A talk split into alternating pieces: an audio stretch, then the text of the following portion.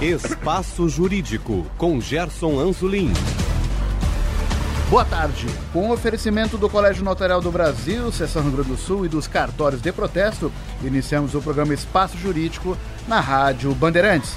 O Brasil acompanhou no último dia 8 de janeiro a invasão e a depredação dos prédios do Palácio do Planalto, Congresso Nacional e Supremo Tribunal Federal.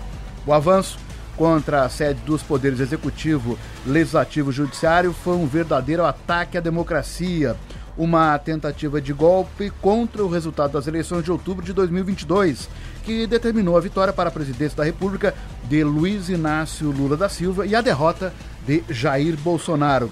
Este tema será tratado na edição deste sábado do Espaço Jurídico com o bacharel, licenciado, mestre e doutor em História pela Universidade Federal do Rio Grande do Sul, Jorge Luiz do Nascimento. Jorge, muito obrigado por atender nosso convite.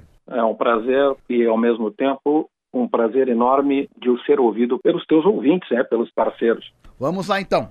Como se pode explicar os atos ocorridos em Brasília no dia 8 de janeiro? Tentativa de golpe em função da contrariedade com a eleição do presidente Lula? Foi a chamada Crônica da Morte Anunciada? Olha, quem tem acompanhado atentamente a política a política nacional nesses últimos meses, eu acho que não se surpreende que tais lamentáveis atos tenham ocorrido, não é? Principalmente levando-se, se a gente levar em consideração a reação né, de certos segmentos sociais, segmentos sociais que estão bastante radicalizados principalmente durante e após as eleições. Né? Nós podemos exemplificar por aqueles bloqueios de estrada, só para começar. Os bloqueios de estrada de transportistas que chegaram a ter ainda um, uma certa conivência de parte da, da Polícia Rodoviária Federal, que é bastante lamentável. Além dos incidentes ocorridos no dia 12 de dezembro, né, que no dia da diplomação do último presidente eleito, e, e, portanto, tudo indicava algum tipo de tomada de ação radical que iria se seguir, né? Ao não serem desmobilizados, principalmente aqueles acampamentos, por exemplo, em frente aos quartéis das Forças Armadas em muitos lugares do, do país, sobretudo Brasília. O que me parece que fica, assim, que as pessoas devem levar em consideração é que ficou um pouco clara, na minha qualquer um pode interpretar dessa maneira, porque realmente me parece bastante cristalino, é a intencionalidade dos ativistas e os seus financiadores né, de provocar um fato que atingisse as instituições republicanas. E que a partir desse fato possibilitaria, quem sabe, uma reação das Forças Armadas em direção à tentativa de um golpe de Estado. Ou, no mínimo, o enfraquecimento dos outros poderes constituídos, o legislativo, através da invasão ao Congresso e o Judiciário através da invasão ao Supremo Tribunal Federal, além do Palácio do Planalto, que é o que representa o governo recém que recém assumiu. Então não há, não há portanto, assim, para mim, nenhuma grande surpresa. É, talvez o que mais se surpreenda, o que mais surpreenda a gente, seja a leniência de alguns órgãos de segurança do Distrito Federal, por exemplo, né? por mais alertas que tenham sido dados anteriormente à ocorrência desses fatos. Então, nesse sentido, concluindo, trata-se para mim, sim, sem sombra de dúvida nenhuma, uma crônica de, no mínimo, um vandalismo anunciado. Uhum. Sim. É, podemos dizer que o país vivenciou o seu Capitólio Tupiniquim? Desculpe, a Capitólio Tupiniquim foi uma boa expressão, bem interessante.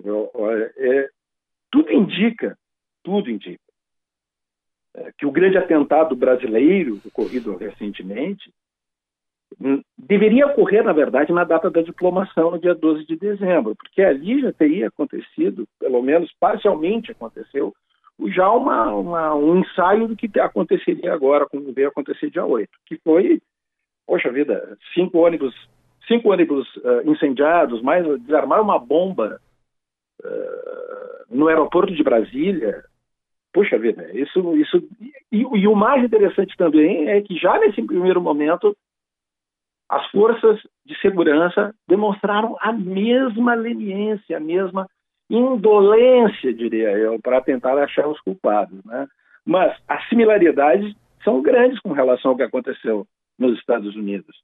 Né? É uma mobilização é, contra o poder constituído, coincide é, pela inconformidade com o resultado eleitoral, no caso de, dos trumpistas, né, de, os, partidários de Donald Trump lá, lá, em, lá em, nos Estados Unidos e os partidários aqui do, do ex-presidente, né, e, e, por parte de grupos extremistas radicais. É, foi igual o que aconteceu, por exemplo, no Capitólio, que é o, que é o, que é o centro do legislativo norte-americano, e o que aconteceu no Congresso. Mas aqui tornou-se, na minha opinião, um pouco mais grave, é pelo fato de uh, atingirem, dadas as proximidades e a concentração dos prédios que detêm a centralização dos poderes, o caso do Palácio do Planalto, do Congresso Nacional e da Suprema Corte, são relativamente próximos uns dos outros e os três foram atacados. Nos, em Washington a coisa já é diferente. O Capitólio é bastante separado da Casa Branca e, e a atitude contra a diplomação foi, foi específico para não reconhecimento das eleições, tal qual aqui, é claro, mas só que essa distância geográfica não permitia necessariamente uma concentração tão vultosa de manifestantes radicais. Então, aqui se tornou, a única diferença muito grande é aqui se tornou mais radical porque atingiu os três poderes que estavam próximos um do outro. Né? Uhum. Mas a identificação desses, eh, desse radicalismo né, tem muitas outras coincidências. É, há meses, há, há anos, recentemente, lá nos Estados Unidos, a extrema-direita reza a cartilha de um sujeito que está sendo investigado pela polícia e pela, eh, pela justiça norte-americana, que é o Stephen Bannon, né? que não por acaso, não por acaso, é, inspirou personagens brasileiros como Olavo de Carvalho a também ser, digamos, quase que o filósofo de cabeceira da família Sim. do presidente da República. Uma espécie de guru? Que, que, o guru que saiu do poder há pouco tempo e que preconizava soluções de força. Ah, Stephen Bannon é, é também responsável por muitas tentativas de influência na política europeia do ponto de vista da é, remoção do Estado de Direito liberal para um Estado ditatorial. É, é, é, é fonte de, e isso coincide também com os nossos aqui é, panegiristas norte-americanos, que são os nossos, né, os nosos extremistas. Agora eu espero que o resultado final, isso aqui é o, o resultado final das investigações, também mostre uma similaridade, porque é, nos Estados Unidos nós temos 970 pessoas presas depois de dois anos, faz dois anos que aconteceu nos Estados Unidos. Sim, sim. Aqui no Brasil nós temos 1.500 brasileiros. É, agora eu gostaria de saber se esses que receberão realmente um processo, uma... gostaria de aguardar dois anos para ver se de fato vai ter um número tão significativo de presos como tem nos Estados Unidos pelo mesmo tipo de ação. Uhum. Né? Uhum. É, eu gostaria de, de, de, de, aguardar um pouquinho, que é o que a história faz, ela tem que dar esse intervalo para a gente poder Sim. melhor analisar o que, que, o que, que poderá vir. Mas até nisso, digamos assim, existe um certo grau de similaridade. É um número relativamente significativo de presos. Sim, sim. E principalmente chegar aos financiadores. Isso sim. E isso até eu tenho mais informações é, recentes e que são um tanto assustadoras. Uhum. Terrorismo ou vandalismo? Como a história classifica o tipo de comportamento apresentado pelos manifestantes no dia 8? Terrorismo ou vandalismo?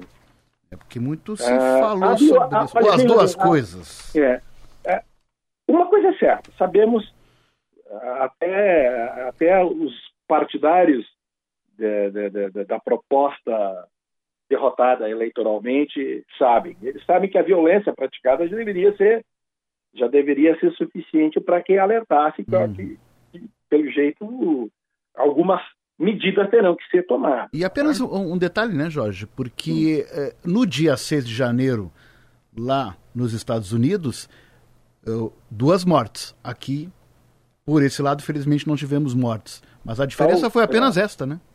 É, e, mas é, é, qual será o, grau de uh, repressão uh, por parte das, uh, da segurança, é? uhum. do, do, esquema de segurança do Capitólio? Porque aqui sabe-se hoje, viu-se, tem testemunhas e filmes uhum. de praticamente um acompanhamento por parte da, do, da Secretaria de Segurança da, da uhum. do, do Distrito Federal, permitindo o avanço sem nenhum tipo de.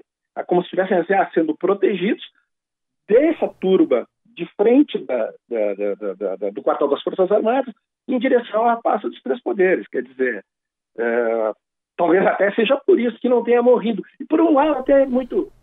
A morte sempre é lamentável, e que bom que não aconteceu nenhuma, uhum. até para não acabarem culpando justamente quem tem que manter a segurança das Sim. instituições. Porque uhum. daqui a pouco viram a, a, interpretação e colocam a culpa em quem, na, naquele que poderia ter eh, evitado uma ou duas mortes, por exemplo, como não pôde ter, não, não, não aconteceu nos Estados Unidos, mas que poderia ter acontecido aqui duas ou mais.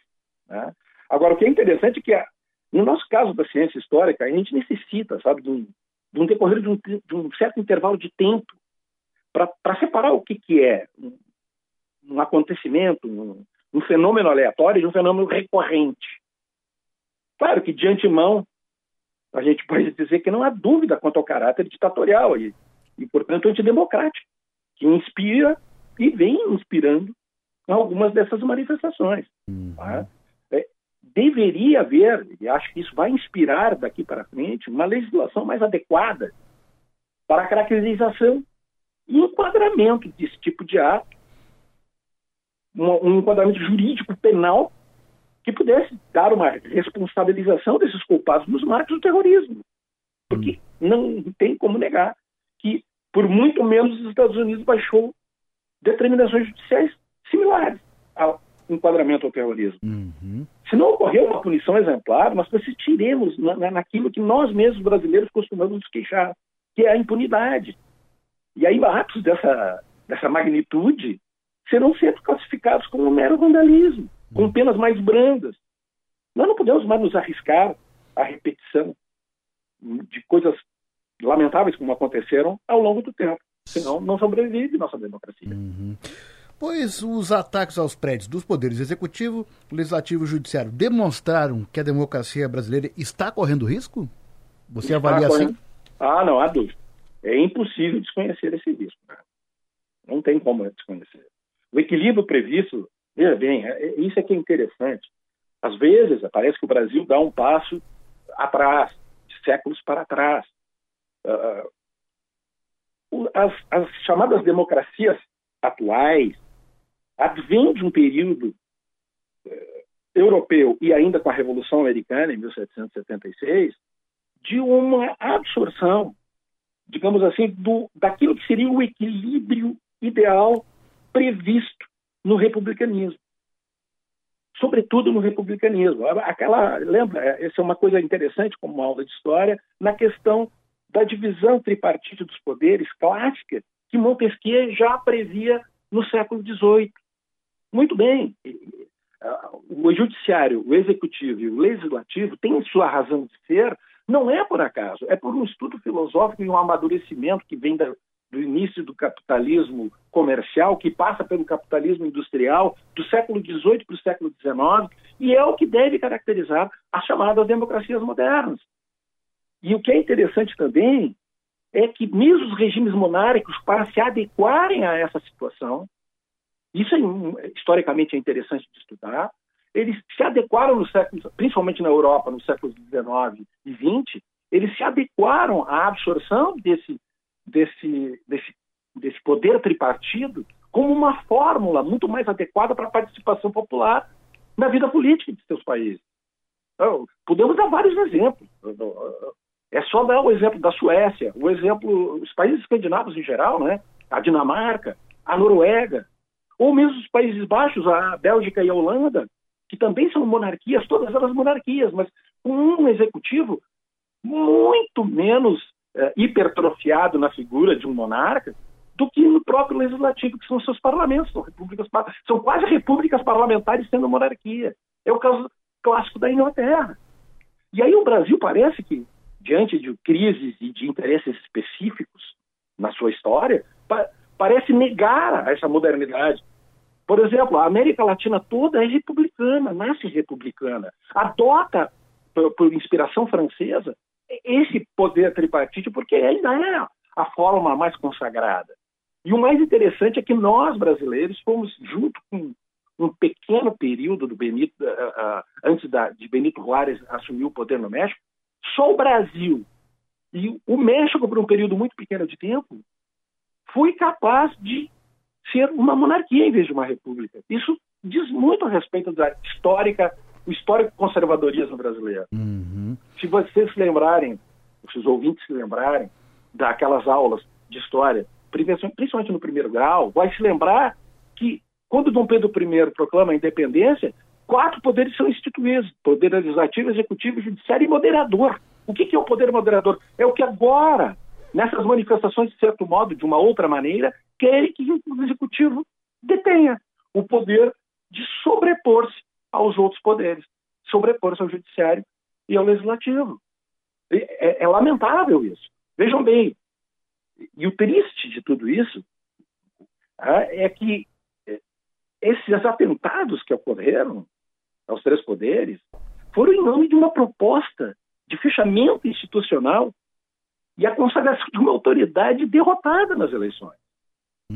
Uhum. Fenômeno que, para mim, recorda não somente a questão da invasão do Capitólio, fenômeno de agitação anárquico-fascista de ataques que me lembram a ascensão de Hitler na Alemanha da época da República de Weimar, os 20, uhum. ou as camisas negras fascistas na Itália, pela mesma época.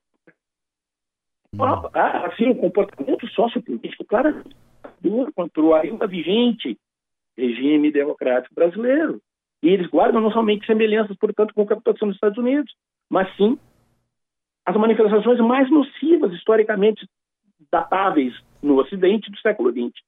Que foi os, os exemplos que eu acabo de dizer. Uhum. E agora, olha, o que me, me causa cada vez mais uh, uh, surpresa é encontrarem dentro da casa do secretário de Segurança do Distrito Federal um arrazoado jurídico que pudesse dar legitimidade a um possível golpe quando o ex-presidente da República viesse a, quem sabe, assumir o poder no lugar do atual. Uhum. Isso caracteriza 100% que nós estamos diante de uma tentativa de golpe, na verdade. Uhum. Pois é, os quatro anos de discursos contra os poderes do ex-presidente Jair Bolsonaro foram determinantes para o desfecho dos atos ocorridos em Brasília? Não tem como negar, sem dúvida. Não tem como negar isso. Tá? É... E se destaca o incentivo declarado de combate ao legislativo e, e, e tratar o judiciário, sobretudo a Suprema Corte, o judiciário, como um inimigo pessoal. É como se fosse um reizinho lutando contra o seu parlamento. Não, lutando com o seu juiz, contra aquele que, na verdade, tem o poder de equilibrar as coisas, para que não haja justamente aquilo que, que digamos, uh, uh, pudesse solapar a existência do outro equilíbrio, ou seja, o executivo mandando sem peias, sem nenhum tipo de limitação sobre os outros poderes.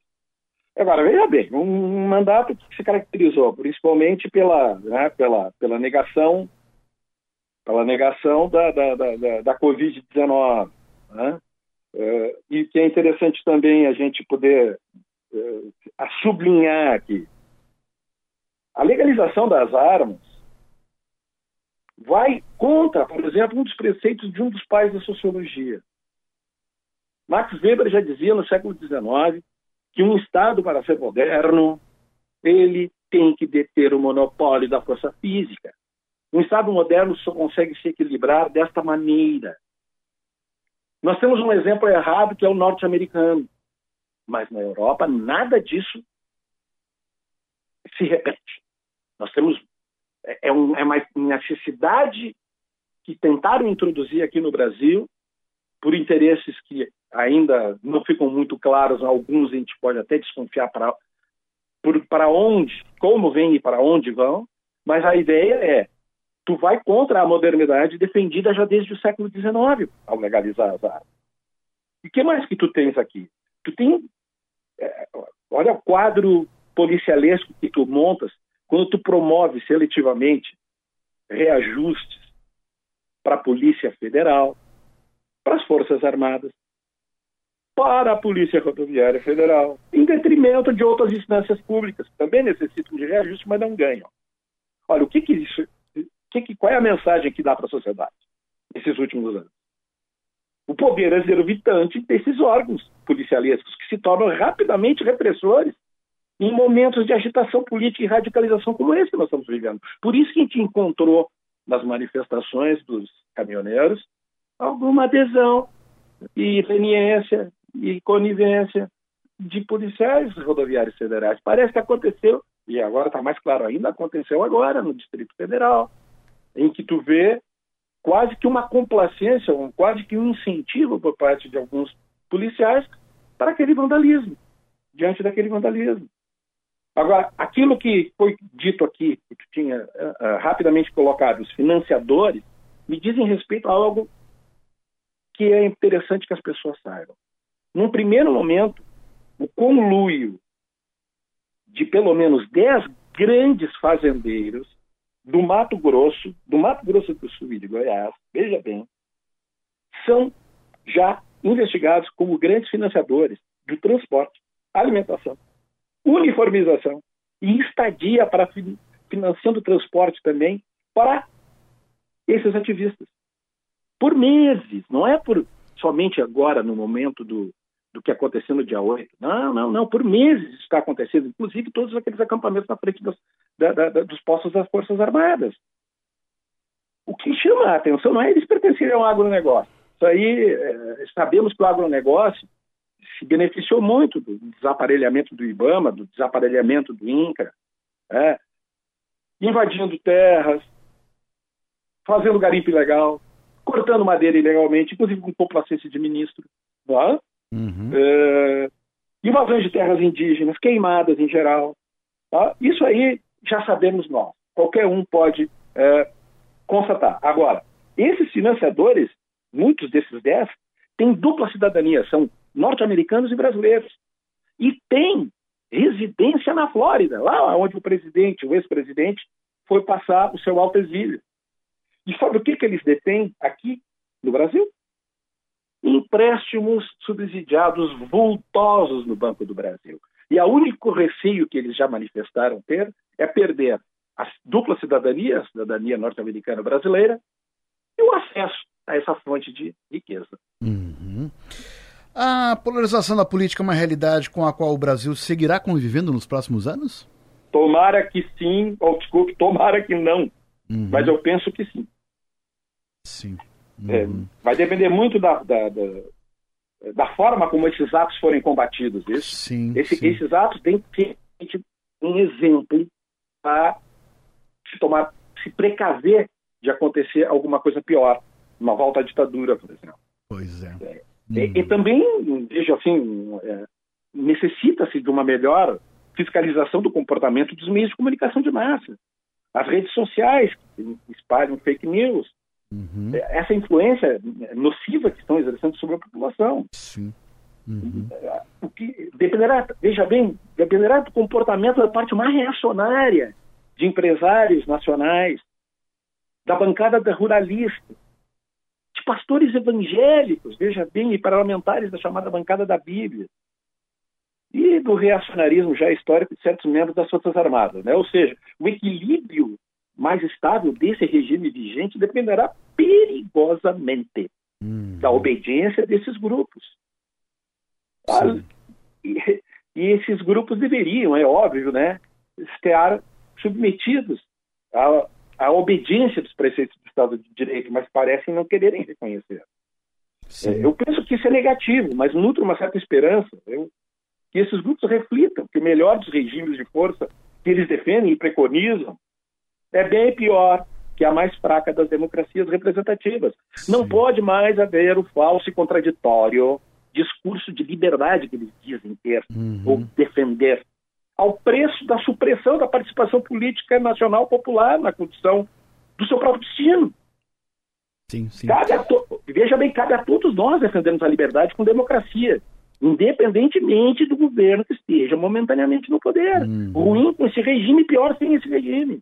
Sim, sim. No entanto, vê-se declarações ainda buscam justificar, por incrível que pareça, a barbárie que aconteceu uhum. agora dia 8, onde do púlpito de uh, igrejas pentecostais, como no caso de seu Silas Malafaia, por exemplo, ou do púlpito da igreja presbiteriana brasileira, com seu Mauro, o seu Mauro Aiello, praticamente pregando, no caso do Aiello, defendendo que a população se arme para defender valores religiosos. E o Silas Malafaia dizendo que tudo isso é um exagero. O que coincide? Tudo o que está acontecendo, que aconteceu dia 8, uhum. é um uhum. exagero. Mesmo sendo repetido por alguns jornalistas, principalmente da, daquela rede de televisão a eh, cabo que, poxa vida, a Jovem Clã, que, meu Deus do céu, é, é político partidária, não é nenhuma raiz jornalística. Não é? Uhum. Os grupos que invadiram e depredaram os prédios dos três poderes têm consciência política ou são apenas massas de manobra? As duas coisas.